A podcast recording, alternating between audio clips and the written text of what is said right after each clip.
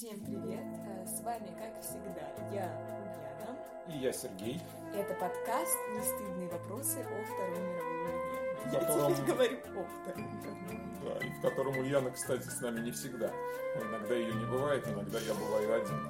Но сегодня Ульяна с нами. Да, Так, сегодня и сегодня о чем мы будем говорить? Да, и сегодня мы поговорим о переломе в Великой Отечественной войне и... в- Наверное, о переломе во Второй Да, мировой. и, собственно, о переломе а, во Второй мировой. Вот, когда он произошел, почему он произошел. Вот, мне кажется, мы уже достаточно много просто упоминали этот самый а, перелом в предыдущих подкастах. Вот, что там в 43-44 году, вот а, после перелома, вот до, до перелома. Вот, что, что же это был за перелом? А, вот, а, может, был ли он вообще? Вот, а, и как связан перелом а, во, в Великой Отечественной и во Второй мировой. Хорошо. Э, Ну, начну сразу с того, что, пожалуй, перелом в Великой Отечественной войне, э, можно сказать, что э, лучше следует говорить о переломных событиях Второй мировой войны. Вот переломные события Второй мировой войны происходили на Восточном фронте. И если говорить о нашей тематике, то это Великая Отечественная война и перелом в Великой Отечественной войне. Потому что эти события, они, безусловно, повлияли а, самым кардинальным образом, в принципе, а, на исход войны. А, Но если мы зададимся вопросом, а вот когда произошел этот перелом, то дело все в том, что события не развивались по схеме, что вот все было ровное, ровное, ровное, а потом хрясь перелом, и, с тех, и все пошло по-другому. На самом деле, нехорошее слово на самом деле, но в данном случае оно подходит. И мы должны понимать представление о переломе глазами современников и а, представление о переломе нас, ну, вот, э, современных людей, интересующихся историей. Мы можем посмотреть на всю эту историю от начала до конца. А, У современников, к сожалению, такой возможности не было. И им а, какие-то события представлялись все-таки не так, как нам. Вот когда произошел перелом, может быть, перелом произошел в тот момент, когда Гитлер напал на Советский Союз. Мы обсуждали, что на самом деле, если а, проанализировать ресурсы Германии на тот момент, ресурсов у Германии достаточных для того, чтобы завоевать Советский Союз, не было. А, Кроме того, планы, сами стратегические планы Германии, они были утопическими. То есть достичь их на том материале, который был у Германии, и экономическом, и человеческом, а, если хотите, политическом, было невозможно. Поэтому а, резонно говорить, что Гитлер проиграл войну а, на Востоке в тот момент, когда он ее начал. Очень э, красиво и метафорично. Ну, это может быть метафорично. Гитлер, в принципе, проиграл войну в тот момент, когда он ее начал. Может быть, может быть. А, Но все-таки до 22 июня 1941 года были варианты. Варианты были. А вот после 22 июня 1941 года вариантов уже не было. А, Это мы вот говорим, глядя из современности и видя опять-таки всю историю а, войны до самого ее конца.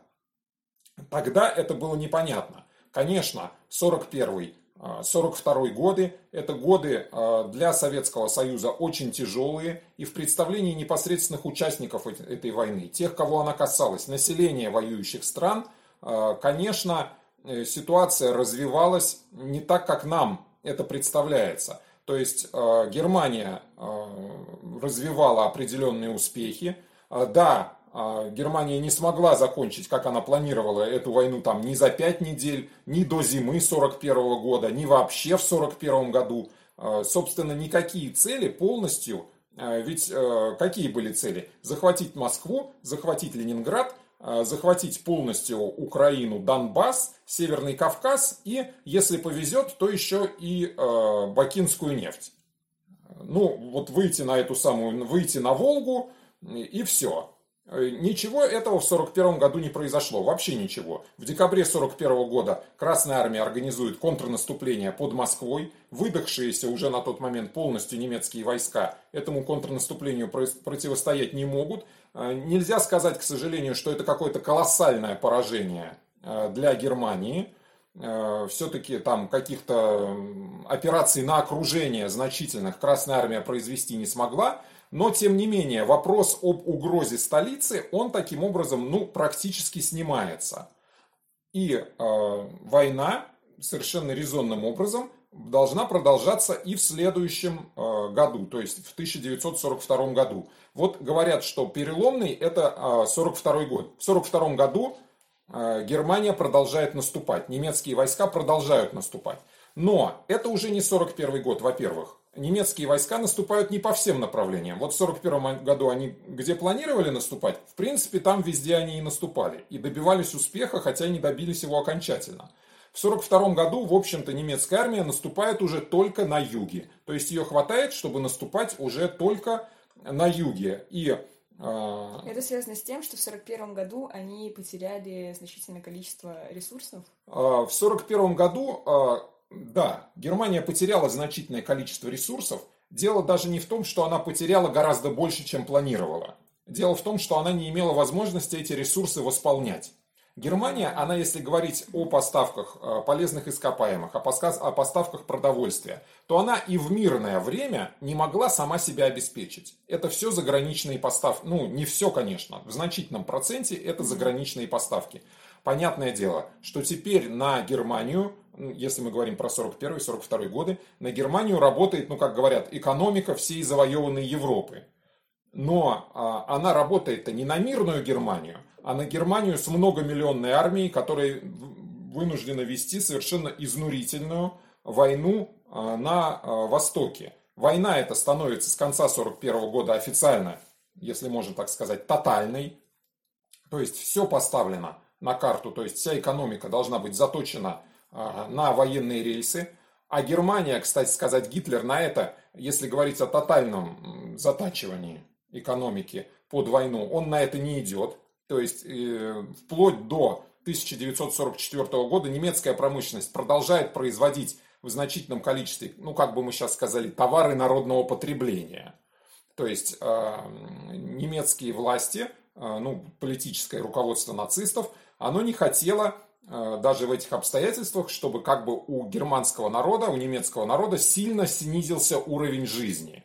То есть, чтобы стали недоступны какие-то там, э, какие-то товары широкого спроса. Поэтому они продолжают производиться. Вот э, советская экономика могла себе позволить какие-то товары... Потому что как бы ничего не изменилось, да? Товары широкого спроса, как их не было, так их ну, Нет. да, между прочим, это в определенном смысле помогло. Но не было многих товаров, в принципе, их было не достать как до войны, так и во время войны. Ну, какая разница? То есть, какую-то одежду условно тебе обеспечили тем, что ты мог, ну, в чем тебе ходить и что-то, что можно съесть. Ну, может быть, весьма недостаточно. Ну и, в общем, нормально. Остальное все заточено под войну, под производство того, что необходимо для войны. Немцы э, себе не могли такого позволить.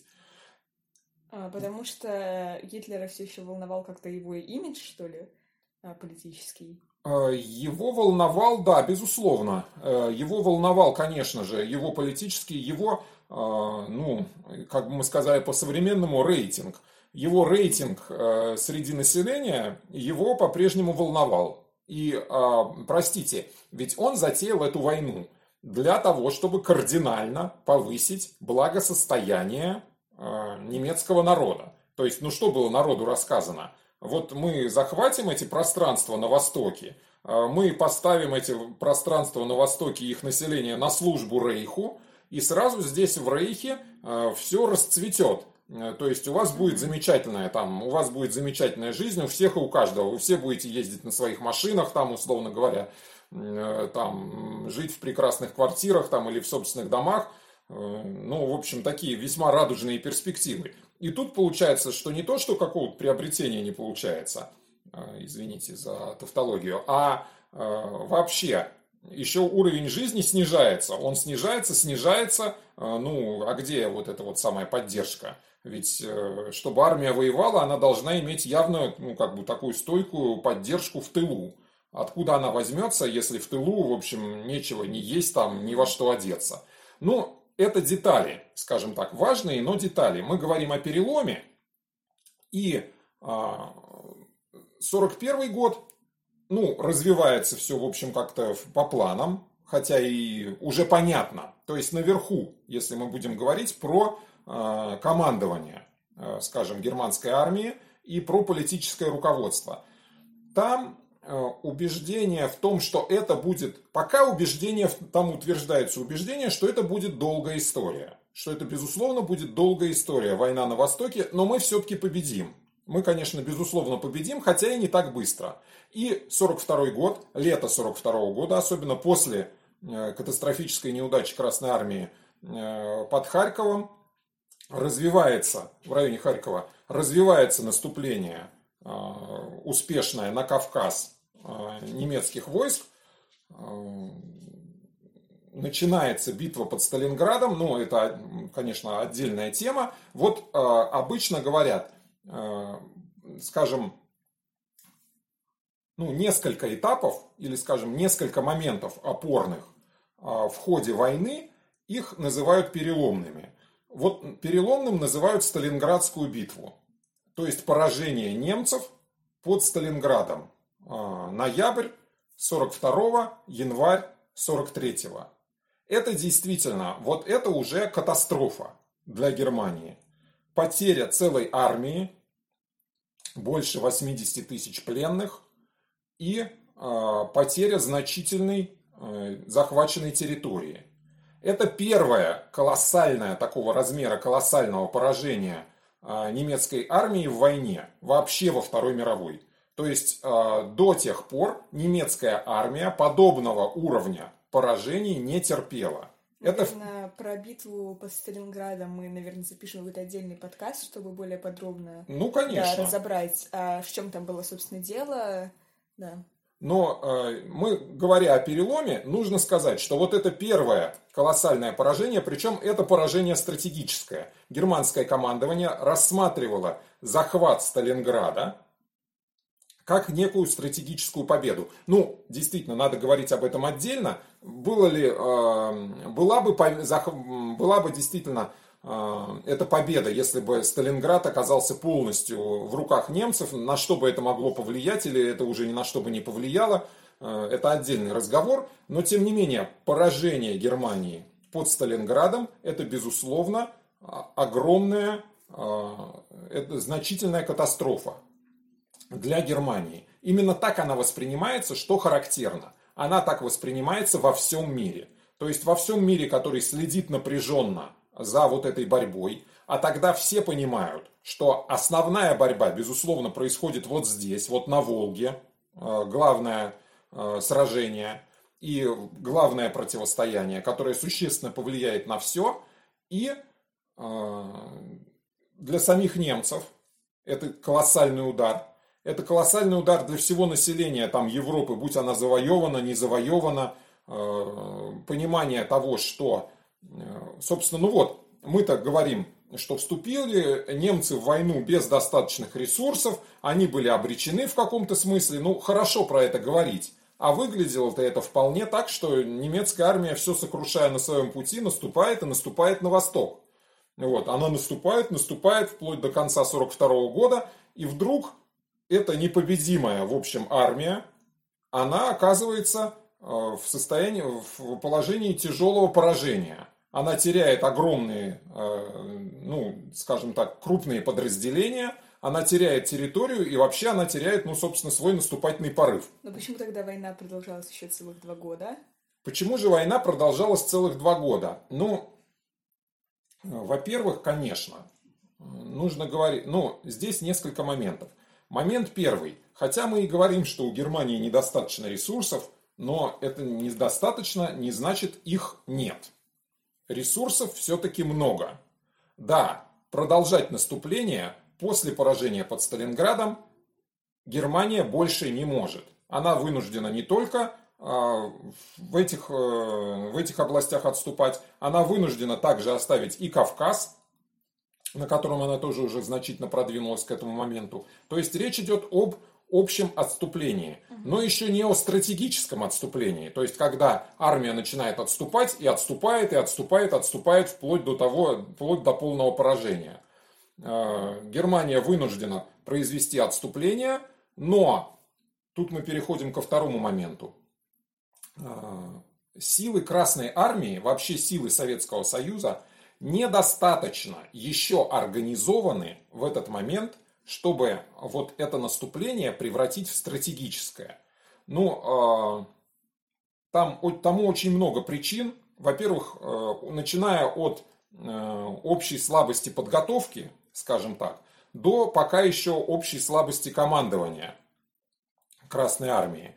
Э, ну, целый комплекс причин. Да, у Советского Союза очень много ресурсов. Уже к этому моменту у него, безусловно, ресурсов, причем ресурсов, которые он готов бросить против, ну то есть в войну против Германии, у него уже много, гораздо больше, чем у Германии. Но иметь ресурсы и организоваться с этими ресурсами должным образом, это еще это совсем не одно и то же. Вот пока организоваться Советский Союз еще не может. Красная армия пока еще не научилась воевать. Это э, может быть ну, названо второй причиной.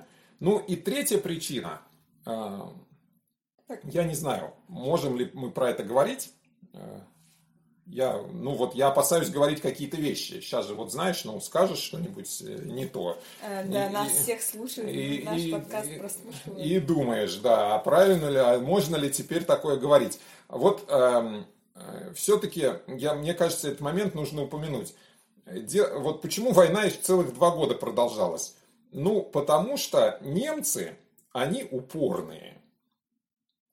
И у них вот... Э, нет такого, что ну, вот какие-то силы вложены, результат не достигнут, и, ну, гори оно все огнем. А, не получилось, как бы, вот... Э, ребята, сворачиваемся. Да, ребята, сворачиваемся. А, очень э, стойкое вот именно понимание, может быть, дисциплины. А, я вообще считаю, что а, вообще вот эти последние два года войны немцы практически выехали на дисциплине исключительно.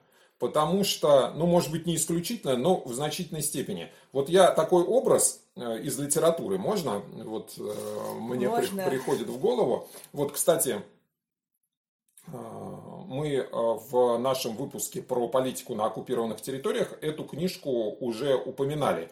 Книжку Семина «Нагрудный знак ОСТ». Это про э, судьбу да, остарбайтеров, в, наших остарбайтеров в Германии. И там есть такой эпизод. Он э, автор, это во многом автобиографическая, ну не во многом, а автобиографическая книга. И автор э, этой книги, он э, остался в э, результате в этом лагере для остарбайтеров э, до самого конца войны, и лагерь был освобожден американцами. И там он вспоминает такой эпизод. Э, ну, их там, э, это по сюжету, их отпускали, я не помню, на работы, кажется. Их, кажется, водили на работы в город из этого лагеря, ну, как обычно. И а, там ситуация из апреля 45 -го года. Апрель 45 -го года. И они наблюдают, значит, где-то там неподалеку, э, тренируются, ну, то есть производится подготовка новобранцев немецких. Это уже какие-то совсем там молоденькие мальчишки, ну, там лет по 16-17, не больше – и э, они готовятся, их готовят на артиллеристов. То есть там какой-то у них э, унтер-офицер, э, который их натаскивает э, стрелять из орудий. И они отрабатывают вот э, процедуру, как бы вот построились, расчет орудия построился, команда к орудию, вот, и все бегут там по расчету на свои места, где они должны находиться возле орудия. И один из номеров расчета, вот этот вот молоденький солдатик, ему для того, чтобы занять от построения, э, занять свое место у пушки, там, где он должен стоять, ему нужно поднырнуть под ствол вот, орудия. А он ну, находится довольно низко. В общем, это такое физическое упражнение, условно говоря. Он должен подбежать, подлезть под этим стволом вот, и бежать на свое место. А этот унтер повторяет эту операцию там вот раз, другой, третий, там пятый, десятый, пока вот они это все не отработают. И автор вот этой книги, он поражается тем, что этот паренек ни разу за все время вот, э, вот этой вот, которую подготовку они наблюдали, он, э, ему не пришло в голову, ну, сказать, что мне надоело там. Или, ну, вы понимаете, май, ой, апрель 45 -го года – Осталось войны, может быть, три недели, может быть, две. Все понимают, что все, как бы, капут. Значит, э, война заканчивается. Германия практически, ну, как бы, потерпела поражение уже. Ну, можно было сказать, да не буду я, как бы вот мне не надо, но никому вот из этих вот э, тренирующихся новобранцев это в голову не приходит. Вот им командуют, что они должны делать, они выполняют четко эту команду.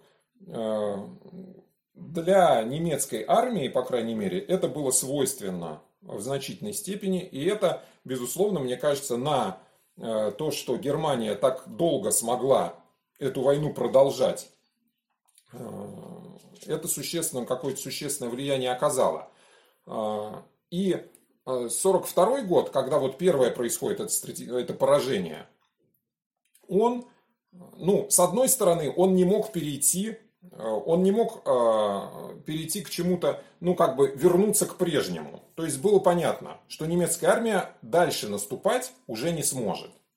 Все. Несмотря на то, что а, готовится там, в принципе, к наступлению обе стороны в течение 43 года. И с летом 43 года, в июле-августе, германская армия предпринимает стратегическое наступление на Восточном фронте, на так, называемом Курской, на так называемой Курской дуге. Но вот смотри, 41 год. Германская армия наступает на трех стратегических направлениях. На Москву, на Ленинград, на Украину. Успешно. 42 год. Германская армия наступает достаточно успешно на Кавказ, скажем так, в этом направлении, и еще поворачивает частью сил на Сталинград. Но тоже наступает и захватывает значительные территории. 43 год германская армия проводит, ну, в общем, скажем так, фронтовую операцию на достаточно локальном участке, пытаясь срезать, что называется, вот э, выступ в советской обороне. Ну да, это значительный выступ, там Белгород, Орел, там, в общем, довольно большое расстояние, но даже с масштабами 41 года это сравнить уже невозможно. То есть это, в общем-то, если мы сравним с 41-м... А, перелом а, произошел а, да. после битвы под да. Сталинградом. Ну, перелом произошел после битвы под Сталинградом. После того, как вот эта вот наступля... наступательная операция немцев на Курской дуге проваливается в июле-августе 43 года, начинается общий отход Э, немецких войск на восток. То есть вот это последняя попытка как-то переломить ситуацию в свою пользу, и эта последняя попытка для немцев оканчивается неудачей. То есть они, у них не получается срезать этот выступ э, в советской обороне.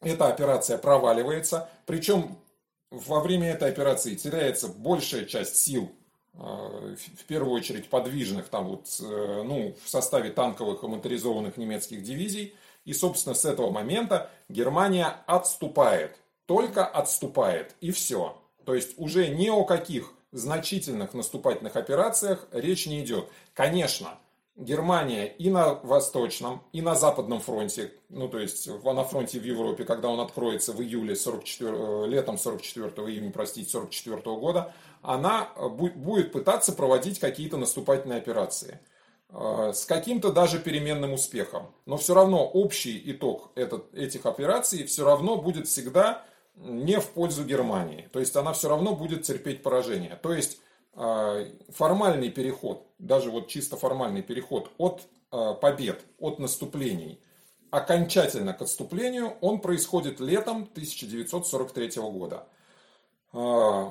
осенью 43 -го года, если я не ошибаюсь, в сентябре, прошу прощения, если ошибаюсь, союзники высаживаются в Италии. Ну, а, у нас в нашей историографии, скажем так, советской, это не воспринималось как второй фронт.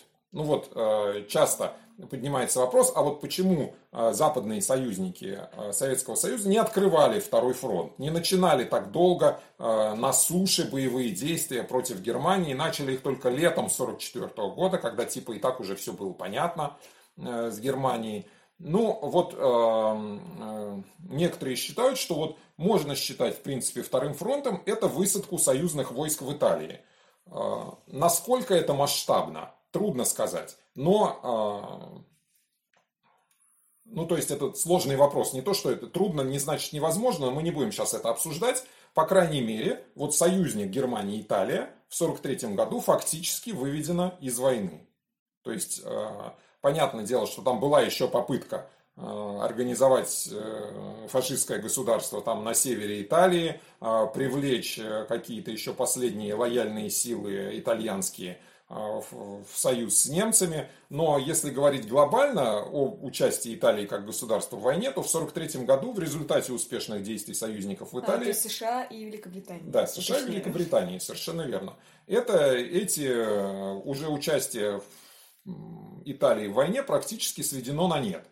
И это, безусловно, часть вот таких переломных действий. И здесь тоже немецкие войска отступают. В Италии они тоже отступают. То есть они отступают везде.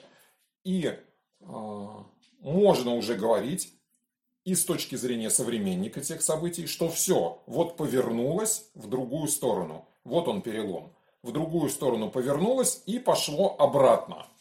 Э, то есть больше никакого наступления, никакого успеха. Только в общем-то, поражение за поражением. Что остается Германии? Германии остается отступать с наименьшими потерями. То есть то, что она пытается делать, ну, достаточно успешно, скажем так, в 1943 году. Э, немецкая армия очищает советскую территорию, при этом стараясь понести как можно меньше потерь. Подожди, ну смысл тогда уже продолжать войну, если ее целью было э, захват как бы восточных территорий. При этом они как бы отступают, освобождая эти территории, и уже понятно, что наступление э, не произойдет. Или непонятно, что наступление не а, произойдет. Смотри, речь в первую очередь э, идет о политическом руководстве. Вот политическое руководство, как оно себе представляет э, общую картину. Ну вот тот, кто руководит. С советским политическим руководством, ну в общем все понятно – вот она, а, твоя страна, ну, захваченная противником, твоя задача ее, эту, эту страну освободить. Ну, То есть здесь все ясно. А с, э, другое дело с немецким политическим руководством. Нужно признать, э, что ты облажался. Вот конкретно совершенно.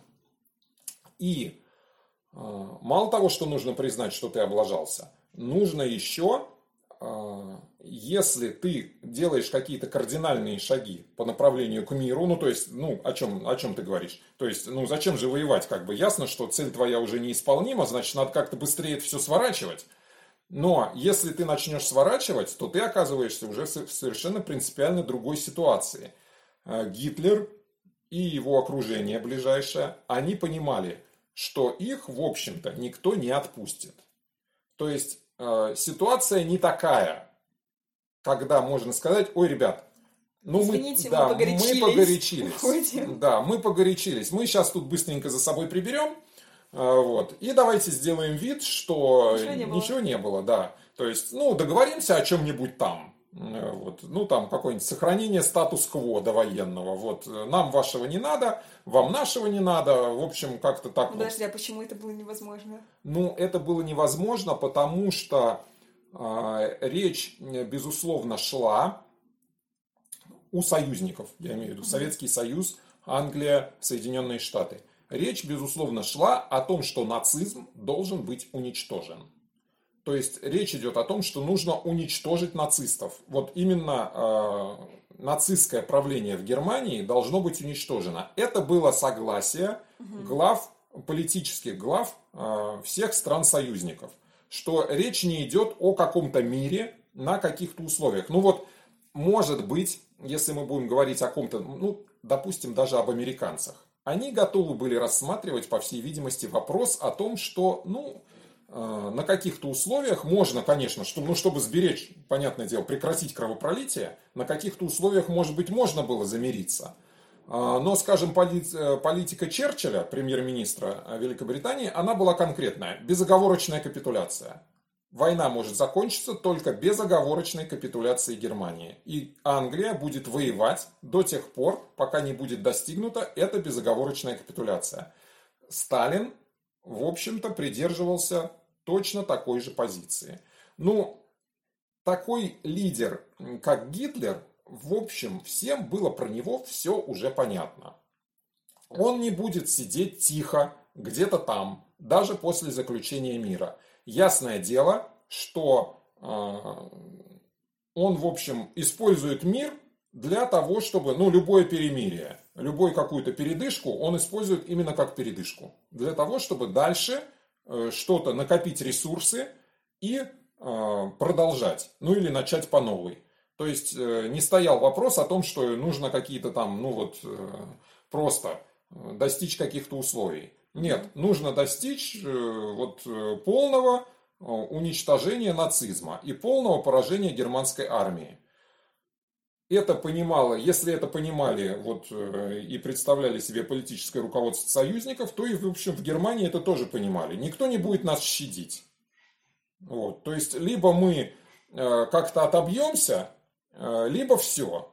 Ну и дальше. Вот они все, я имею в виду нацистское политическое руководство, они находились, безусловно, в плену собственных политических представлений.